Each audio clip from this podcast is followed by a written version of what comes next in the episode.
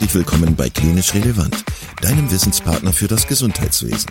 Dreimal pro Woche, nämlich Dienstags, Donnerstags und Samstags, versorgen wir dich mit unserem Podcast und bringen dir Fachwissen in deine klinische Praxis. Weitere Informationen und Angebote findest du auf unserer Webseite www.klinisch-relevant.de. Viel Spaß beim Zuhören. Heute mit Dr. Robin Fritzemeyer und Dr. Sarah Assaf zum Thema Virtual Reality in der Ausbildung von Chirurgen. Ich durfte gerade äh, zu Gast sein bei einem chirurgischen, ähm, wie soll man sagen, Workshop. Workshop ist ein gutes Wort. Und es war nicht nur ein chirurgischer Workshop, sondern es war auch ein VR-Workshop, also total modern. Ähm, und ich sitze hier mit Robin Fritzemeyer und Sarah Assaf, wobei man ja eigentlich die Dame zuerst nennt. Also ich sitze hier mit Sarah Assaf und Robin Fritzemeyer, beide Chirurgen. Ähm, und ihr habt gerade dieses ähm, VR-Training gemacht. Robin, du bist ja schon ein bisschen länger im Geschäft. Du hast das, glaube ich, auch hier angeleiert in der Klinik, dass das mal gemacht wird, dieses Training. Ähm, Wollt ihr mal erzählen, wie das so jetzt gerade war? Also ich meine, ihr beide habt ja sozusagen, ihr operiert ja im normalen Leben und ihr habt jetzt gerade mal dieses System gesehen. Was würdet ihr sagen, sind so die Vorteile von so einem VR-System? Also ich finde, äh, dass es super zur Vorbereitung ist. Man kann alle Sachen schon einmal kurz sehen vorher, ähm, alle Instrumente sich einmal schon mal anschauen und auch schon mal gucken, wofür die dann verwendet werden. Und ähm, das fehlt halt so ein bisschen im klinischen Alltag sonst. Deswegen wäre das ganz cool eigentlich, bevor man die OP zum Beispiel das erste Mal macht, dass man das einmal nutzen kann und einmal schauen kann, was mache ich überhaupt womit und wie sieht das überhaupt aus. Äh, lass uns noch mal kurz vorne anfangen. Also das heißt, also wie, wie sieht so ein Training aus? Äh, ich habe das ja gerade gesehen mit meinen eigenen Augen, aber die äh, Zuhörerinnen und Zuhörer können das jetzt ja nicht äh, wahrnehmen. Ähm, wie sieht das Training konkret aus? Ich glaube, man kann das so ein bisschen als äh, medizinisches Computerspiel vergleichen. Ja. Man hat so eine schicke Brille auf, die ähm, quasi einen Monitor integriert hat, mit dem man dann den OP-Saal vorgespielt bekommt, hat zwei Controller in jeder Hand einen und kann dann an den Patienten herantreten und dort die verschiedenen Schritte, die verschiedenen Maßnahmen im Rahmen dieser Operation durchführen. Wir haben jetzt da einen speziellen ähm, Oberschenkelnagel eingebracht, der zur Stabilisierung einer zum Beispiel einer pertorantären Femorfraktur genutzt werden kann und können da jeden Schritt einzeln vorgehen, wobei jetzt auf Hautschnitt und Naht kein Schwerpunkt gesetzt wird, sondern wirklich auf die Instrumentenkunde und die einzelnen Schritte, das anzuwenden. Mhm. Wie ist das denn eigentlich, wenn wir nochmal kurz von dem äh, virtuellen Geschehen äh, wegkommen, wie ist das in der Realität? Ich meine, solche Sachen lernt man ja eigentlich nur, wenn man zuguckt und wenn man es selber macht im, im OP, oder? Oder gibt es auch schon mal so Trockenübungen, die man dann macht als Chirurg in der Qualifizierung, in der, in der Weiterbildung und so weiter? Also es gibt natürlich Kurse, wo man sowas machen kann. Wir machen hier im Hause regelmäßig ähm, Workshops am Kunstknochen, wo man mal im Kunstknochen reinbohren kann und so Nagel setzen kann. Das ähm, ist auch schon spannend.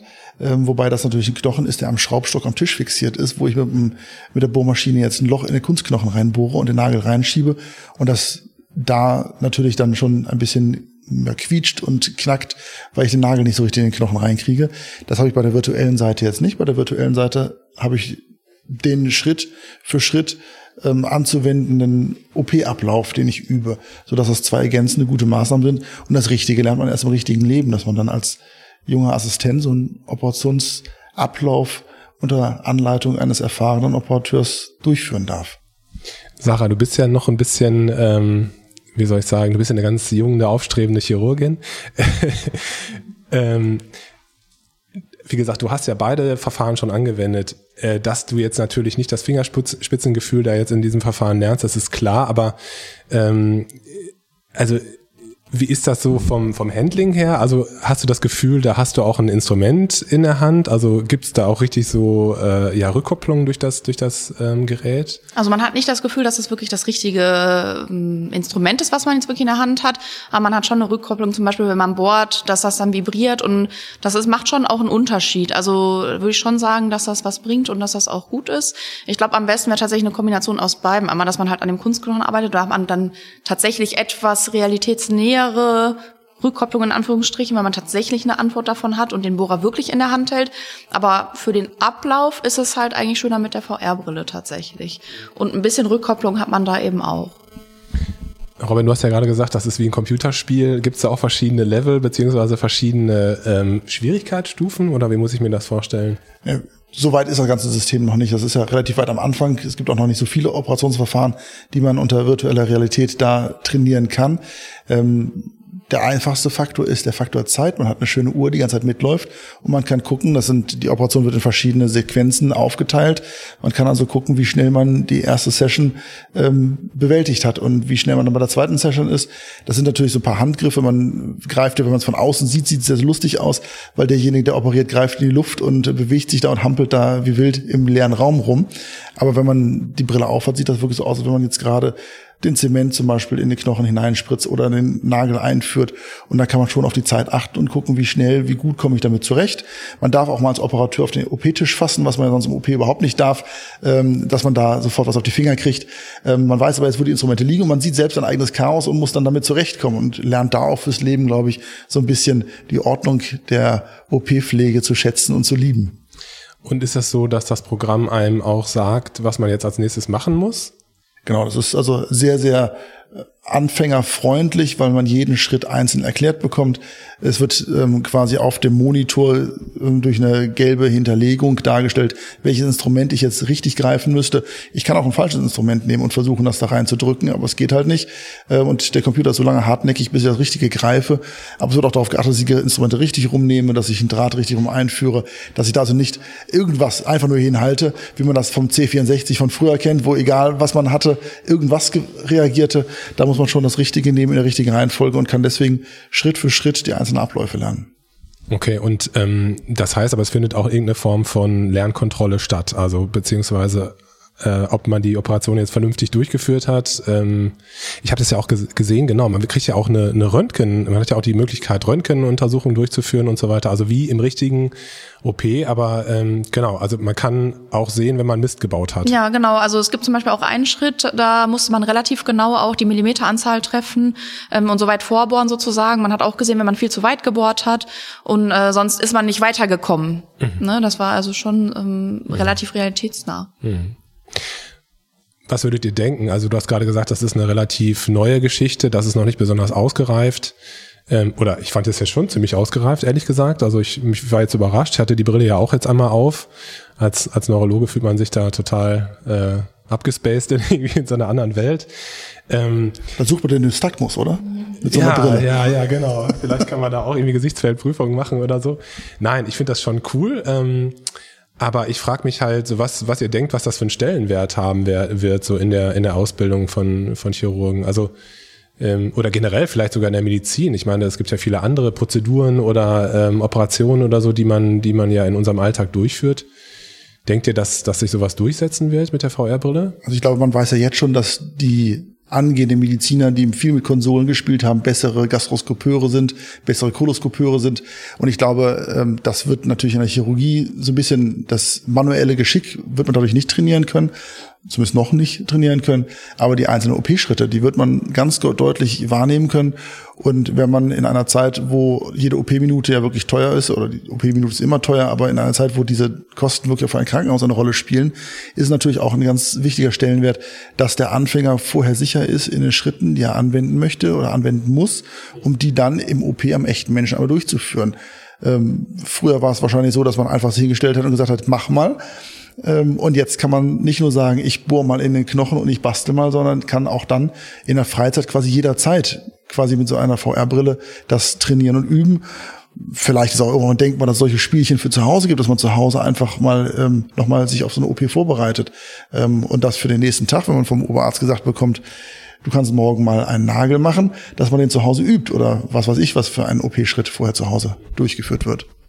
Ja, ich finde auch, dass das, glaube ich, effektiver ist, als einfach nur ein Buch zu gucken oder auch sogar ein YouTube-Video zu gucken, wenn es das teilweise gibt, weil man einfach schon selber was machen muss und äh, sonst mit der OP nicht weiterkommt. Und das finde ich schon ehrlich gesagt ziemlich cool vom Ablauf her, einfach mal so ein bisschen das zu verinnerlichen, weil vielleicht mache ich eine OP einmal und dann mache ich die monatelang nicht, ja, und dann hat man den Ablauf schon wieder vergessen, wenn man Anfänger eben ist und das noch nicht oft gemacht hat. Dann kann ich das damit einfach wiederholen.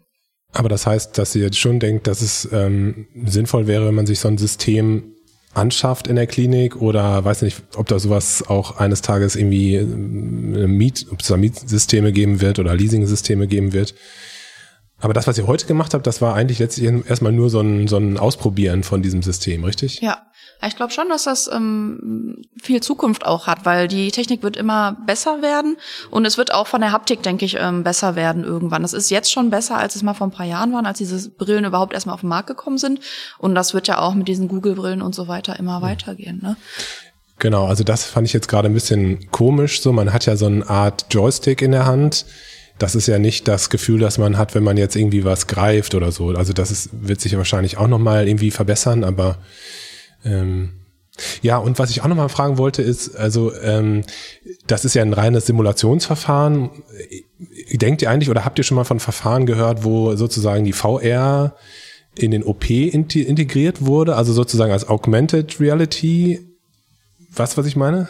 So ein bisschen Navigation gibt's ja, ja, mit mit VR in, in Testverfahren und in ja. Spielereien bisher. Ähm, so nach dem Motto, Achtung, hier ist die Aorta, bitte genau, dann nicht weiter bohren. Ja. Ähm, ich glaube in der, oder ich gehe felsenfest davon aus, dass wir mit VR-Brillen immer mehr in den OP gehen werden und auch da die Navigation üben werden. Die Navigationssysteme sind bei ganz vielen verschiedenen operativen Schritten immer wichtiger. Ähm, und da wird sowas sicherlich auch kommen. Aber wir sehen, haben jetzt an dem System gesehen, das ist ja ein Operationsschritt oder eine äh, Operationsart, die sicherlich sehr verbreitet ist in Deutschland. Ähm, aber es gibt noch ganz, ganz viele andere, die mindestens genauso verbreitet sind. Und das war ja schon ein riesen technischer Aufwand, das vorzubereiten. Wir haben ja zwischendurch auch ein paar ähm, Haker vom System miterlebt, dass es nochmal nicht so lief, wie es laufen sollte. Da muss man einfach noch ein bisschen mehr technische Voraussetzungen schaffen. Und kaufen ist ja sowas sicherlich immer toll, mieten auch. Ähm, aber es wird ganz einfach am Anfang der Preis die ganze Sache bestimmen, ob sowas flächendeckend erfüllt wird oder nicht. Ja, ich habe jetzt keine Vorstellung, was sowas kostet. Das äh, müsste man jetzt die Firma hier fragen. Aber gut, aber letztlich ist es eine sinnvolle ähm, Ergänzung der Ausbildung, wenn ich euch beide richtig verstehe. Kann ich mir gut vorstellen. Ähm, es nimmt sicherlich auch die Angst vor diesen verschiedenen Gerätschaften ja. erstmal. Wenn ich das erstmal im OP stehe und so eine ja. heilige Nagel-OP machen darf, ja, und äh, ja. noch nicht weiß, wie die Instrumente aussehen und welches ich jetzt wie anfasse und wo mhm. anfasse und warum, kann ich das bei dieser Simulation schon mal sehen. Instrumentenkunde ist sicherlich auch ein großer Bestandteil da, der ja auch immer seltener stattfindet. Ja. Naja, und einfach auch sich zu verinnerlichen, wie die Abläufe sind. Ne? Was mache ich als nächstes und, äh, und so weiter und so weiter.